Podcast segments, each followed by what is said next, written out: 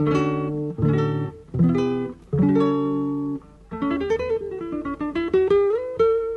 Central 3 apresenta o Cinema Nacional em Revista. É o Central Cine Brasil.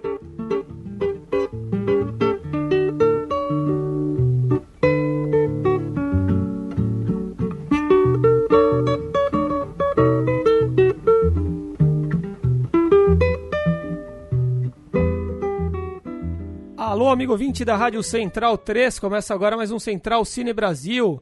Presentes mais uma vez para falar de cinema nacional na nossa querida Central 3. Eu sou o Lucas Borges, comigo novamente Paulo Silva Júnior. Dali Lucas, mais um programa sobre um filme fresquinho chegando em cartaz daqui a pouco no cinema nacional. E depois da entrevista, a gente vai tratar hoje de O Último Trago, a gente vai falar é, da fuga das estatais, né, desse problema que muitas salas de cinema estão encarando, é, a própria mostra de cinema de São Paulo aí com patrocínio sob dúvida. A gente vai falar também da do último levantamento da Folha de São Paulo com seus seu prêmio, o tradicional prêmio de melhor cinema da cidade, cornetar um pouco aqui os critérios do jornalão e trazer aí as últimas do cinema nacional claro, depois de bater o papo sobre o filme de hoje. E para falar sobre tudo isso, teremos Murilo Costa e Pedro Botton. Olá, senhores. Boa noite. Ritmo de carnaval hoje? Quase. Trilha sonora de a marchinha? Quase. Mais ou menos isso. E aí, galera, tudo bem? Boa noite, um prazer estar aqui. Prazer é nosso, Botton. Temos também ao telefone um dos diretores de O Último Trago, Ricardo Prete, que assina a direção do filme junto com Luiz Prete e Pedro Diógenes. Filme premiado em Brasília com o prêmio de melhor montagem, melhor fotografia, também ganhou o prêmio de melhor atriz coadjuvante para a Samia Delavor. É, olá, Ricardo, muito obrigado por nos atender. Olá, boa noite. Obrigado a vocês. É, último trago um filme, eu diria, sinestésico aí. É, belíssima fotografia, de fato mereceu né, o prêmio que ganhou em Brasília traz uma trama aí que envolve vidas passadas, toca de leve na questão indígena também, enfim. Queria que você explicasse para começar para a gente, Ricardo, de onde saiu a ideia desse roteiro, é, de onde saiu, como surgiu é, o argumento para esse filme? Bom, é, sinestésica é uma ótima palavra para descrever o filme. É, realmente foi um processo de, de escrita de roteiro bastante é, que a gente se um pouco nos modelos é, da, da, vanguarda modernista, principalmente os surrealistas e os dadaístas, é, que faziam uma, um tipo de escrita automática, onde vinham surgindo, e eles incorporando elas de forma automática, deixando o inconsciente falar mais alto, né? Então, o primeiro momento de escrita do roteiro foi foram, quatro, foram quatro é, roteiristas, eu, o Luiz Prete, o Pedro Diógenes e o Guto Parentes, é, durante uma semana é, fazendo brainstorming é, de escrita automática e surgindo com essa história que ocupa vários tempos históricos do Brasil, né? São três tempos históricos e, e surge um pouco por causa dessa liberdade que a gente teve. É, eu queria falar um pouco, é, antes de entrar exatamente sobre o filme, eu lembro de ter lido uma matéria é, sobre o alumbramento, sobre a produção de vocês no Ceará e de que o último trago seria o primeiro filme com um apoio de edital, com uma, uma vitória, um sucesso num edital público.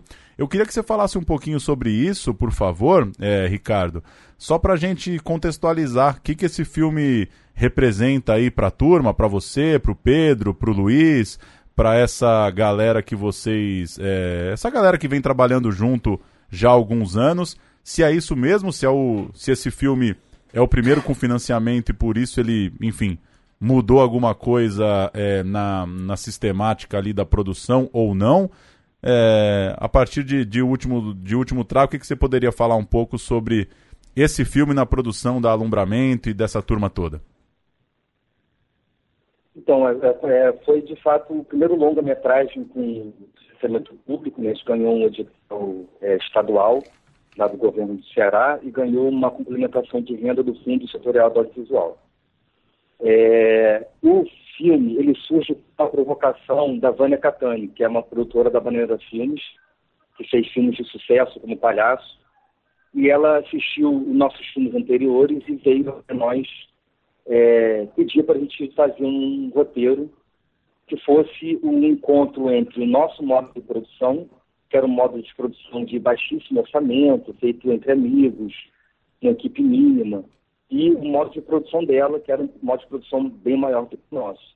E aí, a partir desse encontro dessas, dessas duas maneiras de fazer cinema, surgiu o Último Trago. Isso foi em 2010.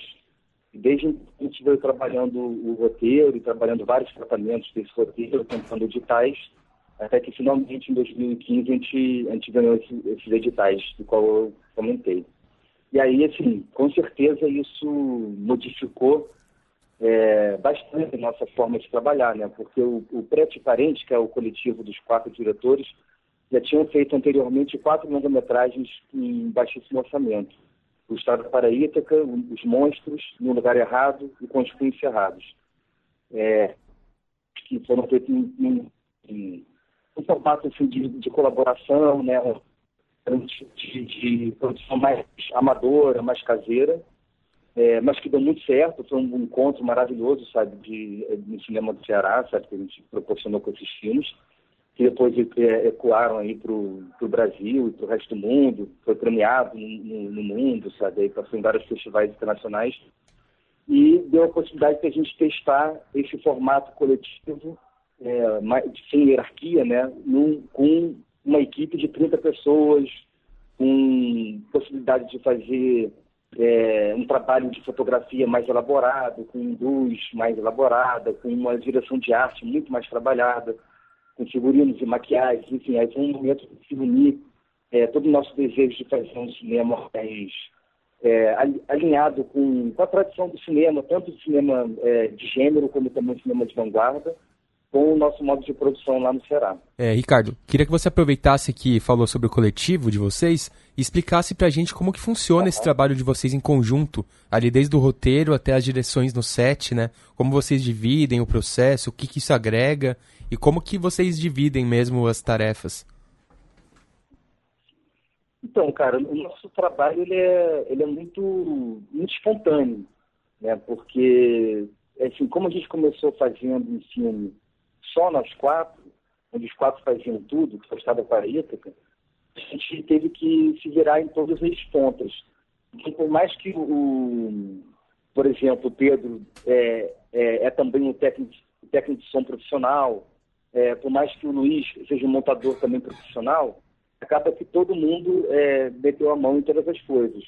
E aí ficou um processo assim, difícil de, de discernir onde um é, faz uma coisa mais do que o outro, sabe? É bastante livre assim, e de fazer fronteira específica, assim, sabe? De, de, de onde cada um contribui mais. É realmente espontâneo. É, parabéns pelo filme, é muito bonito visualmente, o, o, todo o design gráfico do filme ele, desde o começo, a cena inicial ali, eu gostei bastante. É, parabéns pelo pôster, também a gente vai até destacar ele na nossa newsletter dessa semana. E, é, e, nesse, nesse campo visual, assim, queria que você falasse um pouco desse, dessa decisão que vocês tomaram de ficar mudando a janela do, do filme, o formato ali, né? Alguns aspectos, às vezes ele entra quadrado, também muda de escala.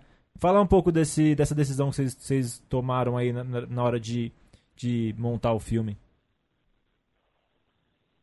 Cara, eu acho assim, quando a gente começou a fazer o, o primeiro roteiro, é, ela com certos filmes que cada um dos diretores tinha uma relação especial e trouxe para todo mundo assistir junto. Então, é, tem uma, uma gênese é, de projeto muito cinefílica né, muito baseado na, na, nossa relação com o nosso amor aos filmes, né?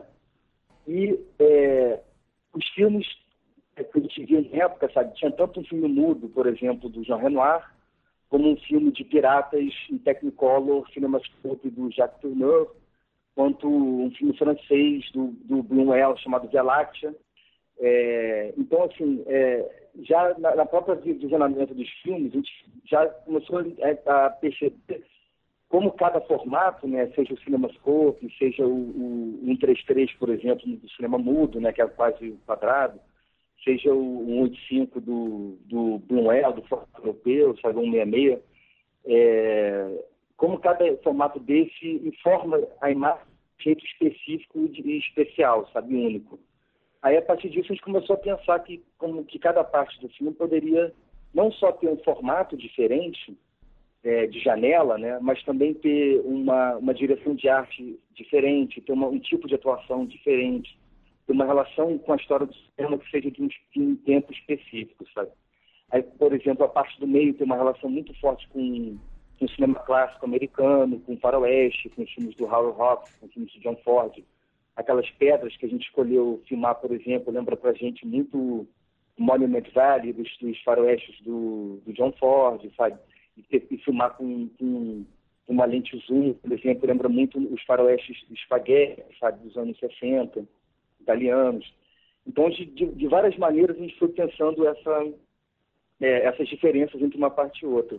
E foi, foi uma delas. Assim, o, o Ivo, que é o fotógrafo, é, desde o cara abraçou essa ideia, sabe? O Ivo é um, um fotógrafo muito, muito especial, porque ele não não vem com ideias pré-formatadas, né? Assim, ele é bem livre, assim, para testar todo tipo de coisa, achou ótimo, a gente foi tudo nela. E, Ricardo, é inevitável, pela característica do filme e por essa pegada que vocês têm de cinema, que praticamente todas as críticas, em algum momento, elas dizem que é, o filme não é fácil, o filme não tem uma construção convencional, enfim, usam de uma série de, de recursos para, de certa forma, tratar é, explicitar que, que o espectador não vai acompanhar um filme com uma narrativa convencional. É, como que isso, que, como que isso pega para você? É, você acha que é uma questão é, a coisa da, da, do filme ser acessível mais ou menos? É, enfim, quando, quando você está pensando no filme, quando você começa a filmar e quando você tem o filme pronto, isso te afeta de algum jeito essa coisa de do, do, de um formato mais convencional que as pessoas podem é, acessar de uma forma mais fácil? Claro, é, entendendo que não necessariamente isso quer dizer que o filme tem mais ou menos qualidade, mas estou pegando como gancho algo que as críticas acabam sempre citando em filmes é, com essa pegada do último trago. É, então, assim, eu acho, eu acho muito importante a gente é, proporcionar com nossos filmes uma, uma fruição que seja honesta, sabe, seja é, intensa e possivelmente profunda. É, é claro que, assim, é, não existe unanimidade, né? Então, assim, muitas pessoas não vão se relacionar com o filme, muitas pessoas, eu espero que também se relacionem com o filme. A gente faz é, os nossos filmes pensando é, que cada espectador é É, nesse sentido, a gente, ao longo desses, desses anos que a gente lançou o filme, a gente teve reações muito surpreendentes, principalmente de pessoas que não são do cinema. Então, assim, reações de é, gente da psicanálise, gente do teatro, gente de música, enfim, é, jovens também. Teve, uma, uma por exemplo, uma, uma, um debate, uma reação de uma menina de 18 anos, que foi é, extremamente bonita, com a forma como ela percebeu a construção das personagens femininas no filme. É, então, assim, nesse, nesse pouco tempo de lançamento que a gente teve, sabe, já, já, o filme já se mostrou, apesar de difícil, apesar de exigente, se mostrou também bastante é, é, possível de se relacionar, de se comunicar, de trazer é, algo para as pessoas que estão assistindo, né? Por mais que seja uma coisa aberta, uma coisa que o espectador precisa ter vontade de construir junto, né? como se fosse um quebra-cabeça que ele precisa montar também, sabe? Não dá para ficar é, totalmente passivo diante do filme, mas depend, assim, dependendo da, da situação, da circunstância, eu acho que muitos espectadores podem ter uma relação bonita com o filme. É, Ricardo, até aproveitando essa questão aí da estética do filme, da linguagem, né, que são bem pouco convencionais, né, bem únicas. Alto, por favor? É, Ricardo, aproveitando que você está falando aí da estética, da linguagem do filme, é, eu queria que você falasse pra gente que paralelos vocês enxergam da produção de vocês no cinema nacional. Se vocês acham que tem gente aí que está dialogando por meio de filmes com o que vocês fazem, coisas que vocês se identificam. O que, que vocês têm assistido aí do cinema brasileiro? Cara, eu acho que tem, nos últimos dez anos, é, surgiu um movimento de cinema brasileiro é, muito especial.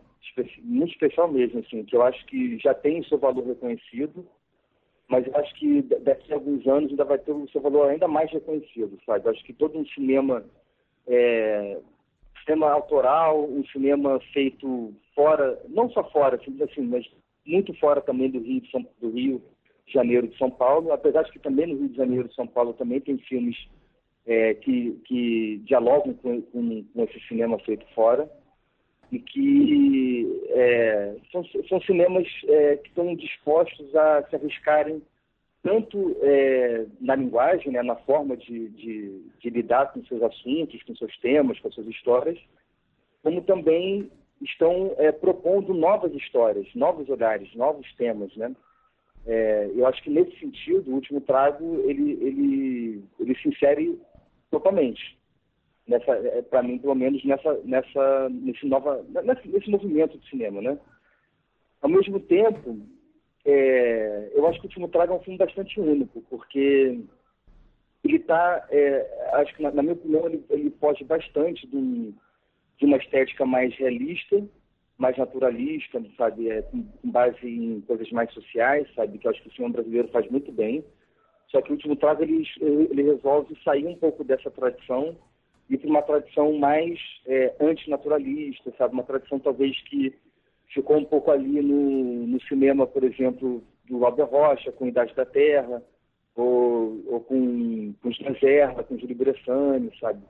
Então, assim, um cinema mais experimental, mais vanguardista, sabe? Que vai lidar com outras, é, outras formas de encenação que, que a gente tem visto pouco no cinema brasileiro recente. Alô, Ricardo, é, muito obrigado então por nos atender. É, parabéns pelo último trago. O filme que entra em cartaz no dia 7 de março nos cinemas nacionais, não é isso? É, 7 de março entra nos cinemas. Bacana então, todos convidados para assistir a, a, o a último trago. É, até uma próxima e um abraço. Valeu, gente. Muito Valeu. obrigado pela entrevista. Foi ótimo. Abraço. Valeu. Valeu, Ricardo. Obrigado, hein? Abraço. Dica aí pra depois do carnaval, né? Acho que a pós-Oscar e pós-carnaval as estreias vão se acelerar aí no Brasil. Sim, com a cabeça cheia de barbitúricos. Gostaram do último trago? Tem uma, uma pira estética interessante, Bem né? interessante e bacana ele falando sobre a- os diferentes formatos e, e padrões de direção de arte que ele usa ao longo do filme, né? É, o filme varia bastante até na janela, né? Como É. ele falou, pro quadrado, pro cinescope. Bem interessante. Ousado. É, eu gosto de, desses filmes que é, tem bastante coisa acontecendo, né? O cara, ele, ele, ele tem várias camadas de leitura mesmo, né? Então você percebe que o, de- o- o- o- é um detalhe, né? Não, é, chama atenção a coisa da janela, mas tem toda uma pira atrás mesmo, né? Os caras pensaram, tem a referência, eles estão falando de alguma outra coisa. Então é aquele filme que vai... que tem substância, né? Um filme que você assiste e percebe que nada ali parece muito por acaso, assim, parece que tudo tem uma, algum tipo de expectativa, algum tipo de vontade. Isso eu, eu gosto. Tem um uso legal de música também, né? Eu gosto quando o filme banca uma música, assim, para e te faz escutar ali, te faz ver meio que ao vivo mesmo, sem corte. Acho isso muito legal. Eles fazem isso várias vezes, né, no filme. Boa. É, lembrar que a nossa newsletter saiu, né? Tá lá. Quem quiser começar a receber nas manhãs de sexta, é só deixar o e-mail em centralcinebrasil.com. Logo que você abre o site, tem lá um campo para preencher seu e-mail. E um dos destaques né, da semana, um dos assuntos que repercutiram muito, é, é a, a fuga das estatais, né? A, como Caixa é, e Petrobras, principalmente essas duas empresas, é, como está sendo confirmada a saída delas das, dos, né, dos investimentos, das relações que elas mantinham com o cinema. O Cine Belas Artes, é, aqui na esquina da Paulista com a Consolação, em São Paulo, uma esquina icônica, um cinema muito conceituado, muito é, é, importante para o cinema paulistano. A partir de hoje, 28 de fevereiro, deixou de ter o nome da Caixa. Ele foi por desde 2014, quando ele foi reaberto com o apoio da Caixa, ele passou a se chamar Caixa Belas Artes. Hoje ele volta a ser Cine Belas Artes, também com um, pequeno reajuste aí no valor dos ingressos. A Vitrine Filmes anunciou o fim do patrocínio da Petrobras para a seção Vitrine. É, sessão Vitrine começou lá em 2011, foi retomada em 2013, desde 2017 estava com o apoio da Petrobras. fase mais importante aí do projeto, que estava conseguindo lançar um filme nacional por mês, né, né? Num, num circuito interessante, com debates, com sessões diárias, não era não era nenhuma, nenhuma sala e sessão de, de caridade ali, era uma é, a sessão vitrine é relevante de fato dentro da programação. É, bons e- horários, é, bons filmes, boas salas, né? 12 ingressos mais reais, baratos, no né? preço, Divulgação Até- bastante, né? Em várias áreas. Era muito bom pros filmes. E tá, no- tá na sessão vitrine era excelente. Era né? importantíssimo o A gente sempre falava do gargalo de distribuição É, e eles ajudavam muito nessa parte. Sim. O Cinearte, outro tradicional cinema no Conjunto Nacional, aqui em São Paulo, é, vai ser o Cinearte Petrobras só até 31 de março. A Petrobras também anunciou que não vai seguir com o patrocínio. É, matéria de hoje, 28 de fevereiro, no Jornal Estado de São Paulo, com Ademar Oliveira, o programador, o, o responsável pelo cinema, dizendo que a sala procura novos apoios. Durou um ano a relação com a Petrobras, o Cinearte foi Livraria Cultura e foi Bombril também é, nos últimos anos. E por fim, nessa mesma matéria do Estadão, a Renata de Almeida, responsável pela Mostra de Cinema de São Paulo, que tradicionalmente viaja no início da temporada já para fechar a exibição de alguns filmes, né? Ela estava em Berlim, ela vai para Cannes agora no primeiro semestre ainda. Disse também que a Petrobras ainda não garantiu o apoio para a próxima mostra, ou seja, é, temos duas salas, duas salas de cinema é, que, enfim, não é exagero dizer que correm o risco real de fecharem as portas. A sessão vitrine, a Vitrine Filmes disse que segue com a sessão, mas, enfim, ainda é cedo para saber sabe, né? pois é, a, a- a viabilidade, a possibilidade. E é, a Mostra de São Paulo abrindo o ano com incertezas, né? Quatro importantes ativos aí do nosso cinema. Um movimento previsível, né, pelo, pelo perfil desse governo que não liga muito para a cultura e vê é, o cinema o cinema independente aí, acho que até como inimigo, né? É, não liga é até É, não eufemismo, liga, né? é, Eles é, são elogio. É, anti, não liga né? pra, pra cultura em geral. Mas e não é- agora não é- o cinema, o cinema independente, o cinema que é retratado aqui no nosso programa, aí eu acho que eles veem co- como inimigo pela, pelo engajamento, até, acho pela sofisticação que, que essas pessoas talvez nem entendam, né? Enfim. São- Se o incomodam nível é mesmo, muito né? baixo, né? Isso do e, Bela- e o vai lá. fato, só terminando, Pedro. Desculpa. E o fato. E é um grande argumento para eles o fato de, de não, ter muita bilheteria, desses filmes não terem grande público, né? Agora, a questão para mim é se, se vai ser possível contar com, com o capital privado, com os empresários nacionais, internacionais, para sustentar toda essa máquina, né? A economia não tem como não melhorar, eu acho, né? Chegou ao fundo do posto, então daqui as coisas devem melhorar, economicamente falando. A questão para mim é essa, se a gente vem discutindo bastante, né, fora do programa, se é, o, o meio da cultura vai ter jogo de cintura para atrair o, o capital privado e se eles, o capital privado vai ter interesse e fôlego, né, para investir, né? É, eu lembro que da última vez que fechou o Belas Artes foi uma comoção e não virou nada, né? Teve que chegar a caixa mesmo, É. empresa estatal. Muito se falou, chegou a se tombar o prédio, que agora é até bom porque é um empecilho para abrir uma loja lá, por É um exemplo. tombamento de fachada, né? É, o da fachada. Mas é difícil, né? Da outra vez demorou pra, pra Que também, em termos de Brasil, não muda nada o tombamento, né? O Maracanã era tombado, acordou um dia, É. tava no chão, Mas se né? quiserem mesmo mudar, É. muda, né? É, e esse do Belas Artes aí, do, da Caixa, né? A gente até, tinha até cantado isso antes, porque é óbvio, né? Esse viés ideológico do governo. É, parece que os caras acordaram um dia e falaram: "Pra onde a gente investe em cultura? A primeira da lista era a Petrobras, corta. Qual que é o segundo? Caixa, corta. Assim, é, é tosco nesse, nesse nível, assim, né? De nem analisar os projetos É. mesmo, simplesmente É, ok, fechar a torneira. as- a Petrobras principalmente está tá em crise, né? Sim, Precisa mas- enxugar mais Ah, mas é irre- irrelevante, irrisório, né? o- a grana. E eu acho que acho que a questão é ideológica mesmo. Claro. E a questão do da Caixa, na matéria também do Estadão ali, do Merten, né? Ele, ele é, encadeia duas matérias falando uma entrevista com o Sturm. E curioso isso, né? Que a Caixa já tinha tirado o patrocínio, o Sturm deixou por cortesia, né? O, o nome Caixa Belas Artes. Ele deixou mais tempo e agora eles falaram que não, que tem que até. A, a, a Caixa já não dá dinheiro para Belas Artes faz um tempo, assim. E ele falou. E eles estavam deixando meio, ah, deixa aí porque vai que os caras voltam. E eles falaram, mandaram tirar, assim, não, chega, não, não quero mais nosso nome associado a, a, a cinema. Então. É, então, é tão revanchista que chega nesse nível de não ser nenhuma questão financeira. Deve ter alguns contratos desses aí que eles devem até pagar multa pra romper, Mas dane-se, né? Eles preferem romper do que continuar. E não dá nem pra dizer que não há retorno, né? Porque você colaborar com o cinema, o retorno é 100% positivo, né? Você não tem dano nenhum pra sua imagem, né? Comparado com o que se gasta com publicidade convencional, né? Que, né, é, milhares de reais aí, milhões também pra desenvolver propagandas em jornais, Não, em uma- revistas que às vezes já nem estão com a, com a credibilidade tão em dia, né? Não, uma campanha de ponto de ônibus é mais cara que um semestre dando dinheiro pro, pro Belas Artes ali. E outra coisa que é sempre importante falar, né? Que no fim das contas, o mercado imobiliário, esse nunca tá em baixa, né? Porque 2 milhões o ano do aluguel do Belas Artes também é brincadeira, né?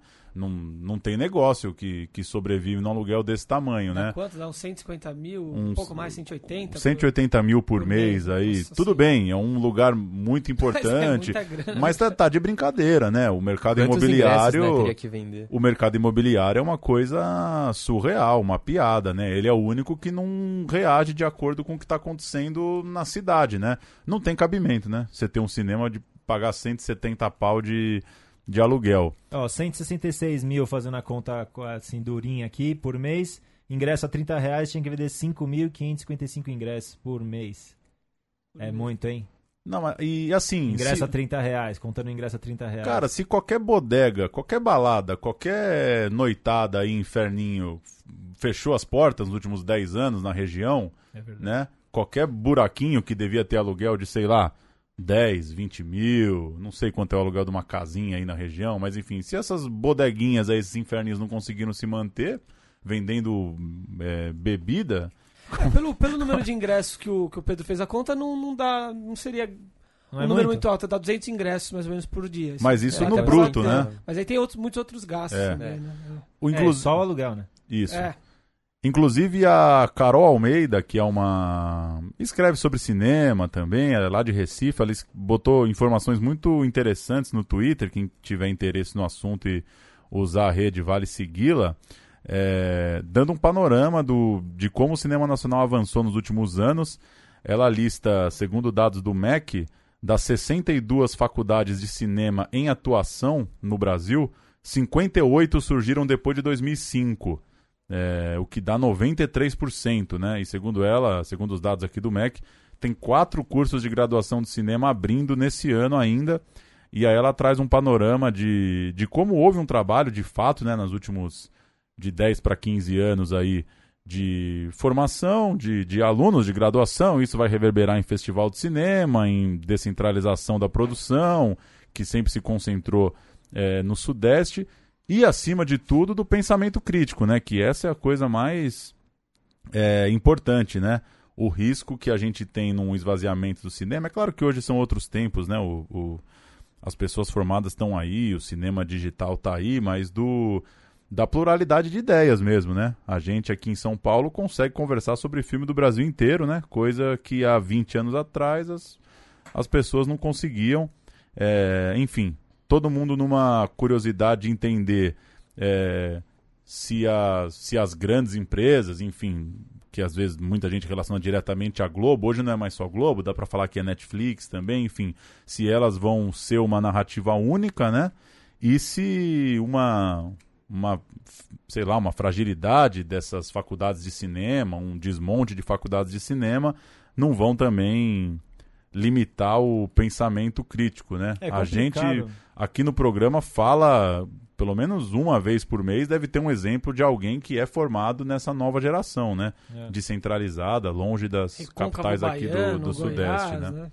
É, infelizmente construir é difícil, mas destruir é bem fácil, né? Então é complicado. É, é o momento de, de pensar nisso, de resistir, de ir, ir ao cinema. Então a gente, você que escuta a gente e, e todo mundo ir ao cinema, assim, né? A gente ocupar mesmo esses espaços.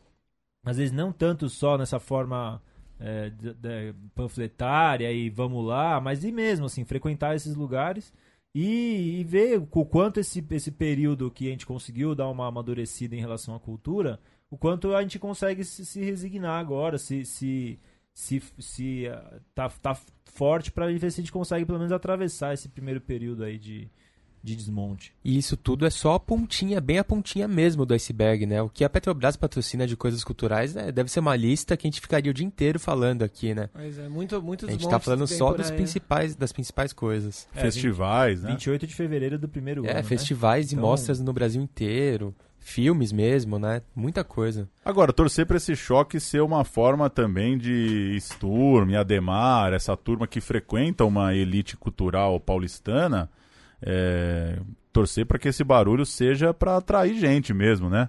Acho que E que o São cinema- Paulo tem que ter capacidade de, de ter grana privada para manter uma sala, não é possível. E que o cinema nacional também procure formas aí de, de se autossustentar, né? Enfim. O amigo a do Duras Luca... Penas vai ser uma, uma forma de, de, de ir atrás, realmente, de enfim, criar meios de, de sobreviver sem a ajuda do governo. Amigo de quem? Eu acho que o amigo do Lucas, Facundo Parra, vai abrir o primeiro cinema Facundo balada. Guerra. Facundo Guerra, é verdade. Facundo Guerra vai abrir o primeiro cinema balada de São Paulo nesses espaços. É, Ele se Confiamos envolveu, nele. né? Ele se envolveu no Belas Artes, né? Quando tinha Se ali envolveu? a sessão do Riviera, É, tinha uma Ah, sessão... ele é dono, né? Drive-in chamava a sessão. Era Sim. uma É. sala que chamava Drive-in, acabou né? não durando muito. Acabou não durando muito. É, contamos com, com ele. É, só eu só ia falar rapidinho da cornetada aqui no lance da Folha, né? Que é uma coisa que é, me deixa meio puto mesmo, né? Porque Com o perdão da palavra. é aí. brincadeira, né? O melhor cinema do ano ser o Morumbi Town Cine System, né? Assim, é uma alienação, é uma alienação um É no Shopping Morumbi? O Guia da Folha, toda sexta-feira pré-Oscar, é, faz avaliação dos cinemas. É, do ponto de vista de jornalístico, de equipe, de rua, é muito grande, porque eles viram mais de 100 sessões, né? De fato, eles visitam todas as salas, se dividem lá entre equipe, é, é, se dividem lá é, internamente. Falam que vão pagando, né? Eles- eu lembro quando eu vi eles tinham um asterisco que eles vão pagando. não, vão assim. pagando, até porque, enfim, chega o repórter lá na bilheteria, não tem muito como dar carteirada, Sim. né? É, é Não, tudo... digo assim, no- não é que o cinema convida, o Ah, cinema não, dá aquela, isso não, não. aquelas piradinhas na- nas poltronas. O cara Não, chega não. e assiste, surpresa, né? assiste mesmo. Eles vão para assistir. O melhor cinema de São Paulo em 2019 é, foi eleito o Morumbi Town Cine System, inaugurado em 2017. Deve ter é, até mordomo, um né? campeão inédito. Onde fica ele ele fica, fica no Morumbi, não tô com o endereço Não é- exato é aqui no cinema de agora, shopping, desculpa. É, Deve ser cinema de shopping. isso, é o primeiro e único complexo da empresa paranaense Cine System, aqui em São Paulo. É, desbancou o Cinépolis JK Iguatemi, que não foi avaliado esse ano porque estava em reforma, era o, era o atual bicampeão. E a curadoria, os filmes que são passados ali, são levados em conta para Não, é uma avaliação da sala, sala é levado em conta a questão técnica. Agora, o que me deixa puto mesmo é o seguinte, é... É uma alienação porque é uma sensação de conforto, pra mim, completamente deslocada e, e, e para mim, é, me decepciona muito pensar que um jornalista de cultura possa tratar um aparelho de cinema desse jeito, né? É, não é O- uma pauta, não é um, concur- um concurso, enfim, sei lá qual que é o nome disso aí. De cultura, no fim. Acho que talvez seja cotidiano, então, porque Mas a você, não questão... tá, você não tá analisando. Então, mas a questão, né? a questão são os pontos. Por exemplo, o texto do Morumbi Town diz que a- até a pipoca e outras guloseimas funcionam no sistema self-service. Só depois o cliente passa por um caixa onde também pode comprar o ingresso. E valoriza outras coisas, enfim, eles acabam sempre citando a, a poltrona que tem é, é, entrada, entrada para USB, esse tipo de coisa. É, só lembrar que é o mesmo jornal que, quando foi inaugurado o circuito SP Cine, reclamou que era longe para você comprar uma guloseima para ver teu filme, porque dentro do céu não tem mercadinho. É um absurdo, né? Não Eles ter tão de brincadeira. dentro do céu, né? Pelo amor Ah, de mas Deus. O jornal absurdo tá de também é o que eles brincadeira. valorizam, Não, né? tô brincando. O que, que é isso? O que jornal que é tá de brincadeira. Vai falar de cinema e o, o- o importante é a pipoca trufada? Não, é aí que eu falo é alienação. O cara chega num cinema, num lugar que nunca teve cinema, e dá uma nota baixa porque tá longe a, a bomboniere. E assim, é, a Matilha Cultural, que é o único cinema gratuito é, aí do, da região central ali, uma região histórica onde que abrigava os cinemas em São Paulo, é, o texto diz que o ar-condicionado estava congelando é, e que tinha chiclete grudado na poltrona. Assim, O cara tá de brincadeira aqui numa sala gratuita no centro de São Paulo, em três parágrafos ele vai colocar que o ar-condicionado tava congelando, né? Sendo que qualquer shopping tem um ar-condicionado congelando Não, é também. sobre Pesquisa isso, é né? sobre conforto, ok, entendo. Mas Eles isso não é conforto. O lugar mais confortável, o cinema mais confortável do Mas São aí Paulo. que tá. Mas o cinema é mais que isso, né? Tem mais outras do que coisas pra se levar em conforto, consideração. Né? Mas né? aí que tá. Então, a pesquisa é sobre conforto, né? Sobre o melhor Então, mas nisso que eu digo Paulo. que é alienação. Quando o cara fala que o Cinesesc, apesar de ter comprado o ingresso antecipadamente, tinha uma pequena fila para trocar o ingresso, isso não é conforto, porque, primeiro, uma pessoa que chega no Cinesesc incomoda ela a fila? E a fila do estacionamento desse Morumbi Town Cinesystem? É. É, Então, eu, eu, É eu ainda na questiono que não é nem sobre conforto. Pra mim é uma. É uma. Primeiro que é elitista demais, né? É uma pessoa que vai no Cinesesc não reclama de ficar 15 minutos na fila. Eu nunca vi alguém dar um piti no Cinesesc porque a fila tava grande. Nunca vi. E não precisa nem falar que o tanto de briga que tem em estacionamento de shopping, né? Então não dá nem pra comparar. É, E um lugar político mesmo de, de, de valorizar uma coisa que é mais popular, né? Não tem o mínimo apreço, sabe? Não tem noção. Tem quanta coisa, a matilha né? cultural é um lugar que não pode cobrar ingresso, né? Porque é um. É um é, institucionalmente, né, pela legislação, não sei exatamente se mistura É o é cineclube ONG, com, é? com ponto de cultura, É. enfim, tem uma série de coisas ali que ela não pode cobrar ingresso. É, e o texto do maior jornal do país reclama que o ar-condicionado estava É. muito gelado, sabe? Então. Elitista, né? é tanta coisa, né? Acessibilidade, localização, né? Se o cara chega de ônibus, como é que chega nesses lugares, né? Pô, é, sei lá. E, e assim, e, e é curioso, né? Porque fala que é do Morumbi e nem fala que a programação é boa. Ou seja, não é sobre isso, né? Assim, é, é, não é que ah, o Morumbi é, um- é muito confortável, a pipoca é muito, tru- muito bem trufada, e aí passa os melhores filmes do ano, sabe? E tá falando com quem também, né? Que a pipoca é self-service, mas quem que aguenta pagar uma pipoca desse preço também, sabe? Saiu É, na Ilustrada isso aí? Não, Guia isso é guia da Folha. Ah, Guia da Folha. Isso É, curioso que daí o filme que eles elogiam dão quatro estrelas não passa no, no Morumbi Town lá, né? É, daí tem que ir numa É tira cultural pra assistir. Né? É, um, É. um- um lado do. Uma parte do jornal não tá conversando com a outra, né? Fica não- bronca aí. Não dá pra, não dá pra separar é, cultura de um, uma- uma- um posicionamento político sobre a cidade, né? Não, porque é isso. Falar então, mal da é. fila do Cinesesc, o cara tá de brincadeira. Então peça, essas peças na rua aí, Teatro da Vertigem, nunca vão ser boas, porque a rua tá tudo suja, é bituca de cigarro no chão, É. é, tava frio, choveu, então a peça é muito ruim mesmo, sabe? Pô, Mas o- Enfim, o a Bottom- merda com o Morumbi Cinetown aí. Eu acho que o Bottom vai gostar de assistir Paulo Gustavo numa poltrona que vira cama queen size, hein? É, isso é gostoso. E, é isso eu tô- enfim. manda, manda ingresso aí pra gente. O chiclete ver, incomoda, o chiclete incomoda, mas o USB na poltrona é legal, né? Então, pelo menos a, a, a porra do celular não gruda na calça, né? Dá pra ficar no WhatsApp durante o filme. Enfim, né? Já, já reclamei demais. Começou em São Paulo a mostra no novíssimo cinema brasileiro, um panorama bastante completo da produção audiovisual dos últimos anos. Uma mostra gratuita no Sinusp Paulo Emílio, lá na USP, que com certeza é bastante confortável. Entre as novidades estão Inferninho, com primeira exibição no Brasil, após passagem pelo Festival Internacional de Cinema de Roterdã, e Chuva é Cantoria na Aldeia dos Mortos, premiado pelo júri da mostra Um Certo Olhar do Festival de Cannes. Muita coisa boa até dia 24 de março. Programação bem completa aí com os destaques recentes e muita coisa que passou por aqui. Pois é, muitos filmes que a gente falou nos festivais últimos aí, né? Então lá. O registrar que o Sócrates, filme que rodou festivais no ano passado, é, foi premiado no Spirit Awards, um tipo de Oscar dos independentes que rola sempre às vésperas do, do- da estatueta, né? Do Oscar, do famoso Oscar. O diretor brasileiro Alex Morato levou aquele prêmio é, que a tradução seria Alguém para Assistir, né? Uma indicação de um novo diretor. É, prêmio voltado, claro, para revelações do cinema mundial. O longa teve também o Christian Malheiros, protagonista, foi indicado como melhor ator. é, e o filme também concorria ao, a prêmios é, específicos pro longa, mas já valeu demais o Sócrates estar lá e o Alex Morato ser premiado. O filme se passa no litoral paulista, é, tem um jovem que depois da morte da mãe se vê numa luta por sobrevivência, também numa luta é, contra o preconceito. É, gostei muito do Sócrates, vi o ano passado no Mix Brasil e acho que logo estreia aí, mais um bom filme brasileiro. Falando em estreias, com distribuição em 15 salas, chega aos cinemas nesta quinta-feira o documentário Tá Rindo de Quê? dirigido por Álvaro Campos, Ale Braga e Cláudio Manuel. Mais um filme dirigido a seis mãos aí.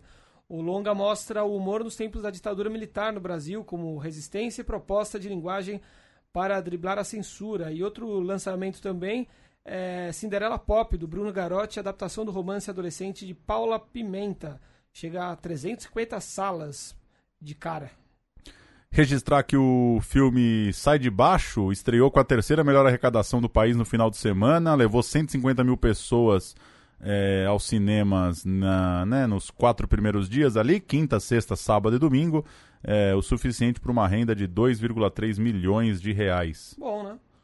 Tá bom, 150 mil, né? Não sei se, provavelmente não vai alcançar aí o, O Marte. as, as comédias globais. Como é que é lá? Minha vida em Marte. Minha Vida em Marte. E esse esperadíssimo, hein? A Sombra do Pai, já tem data de estreia, o segundo longa-metragem da Gabriela Amaral de Almeida, de O Animal Cordial, filmaço.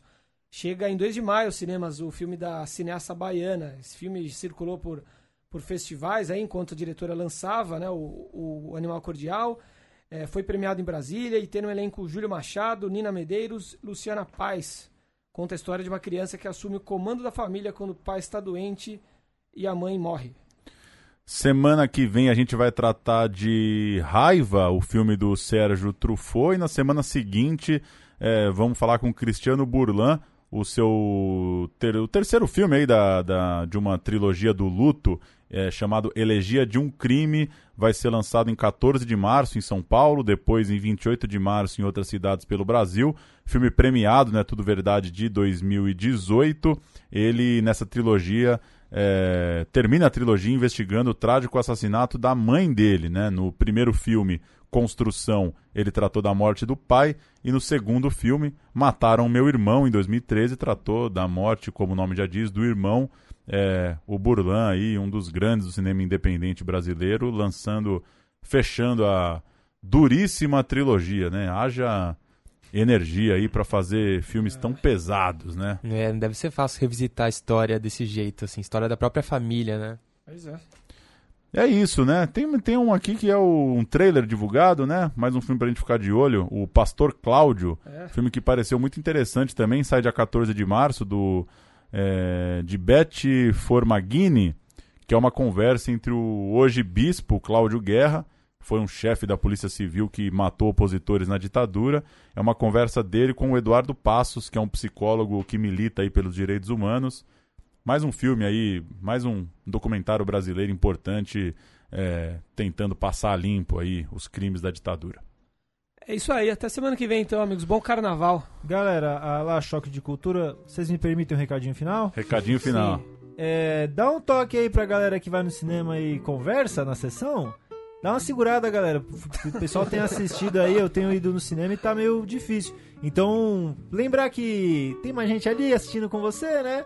E... Mas você acha que os ouvintes do Central Cine Brasil é... Não, não, mas praticam mas, a não, mas conversa como- durante não, o- não pratica. O Central Cine Brasil, os Mas eles podem dar são- um Mas toque tem em que ser o cara que pessoas, faz. né? É, fazer o chill também eu não sou muito a favor, mas se quiser E a fazer tossidinha? faz. Tossidinha às vezes ninguém entende, né? Às vezes que o pessoal dá até uma pastilha. Então o que que você quer que as pessoas façam O que, eu a recomendo, o que eu recomendo é o seguinte: é, dá um toque se, se você levou ali seu amigo, levou ali sua Ah. amiga, dá um toque, fala que depois conversa. E pros distribuidores, usar a estratégia do Cinesesc. Do choque elétrico. Dá aquele toque antes. O choque elétrico eu também sou um pouco contra. Talvez o Bispo Cláudio seja melhor nisso. É, dá aquele toque antes. É, não, não avisa que, não, que é proibido fumar, que eu também sempre quase vai essa hora, né? Eu como fumante.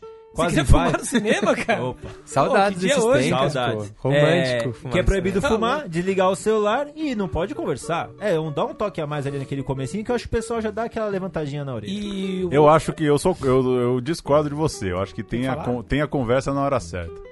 Não, tem que saber a hora de vale, conversar. Cochichar vale. Mas é vale. conversa exacerbada. É, você dá- tá acho que não pode puxar assunto.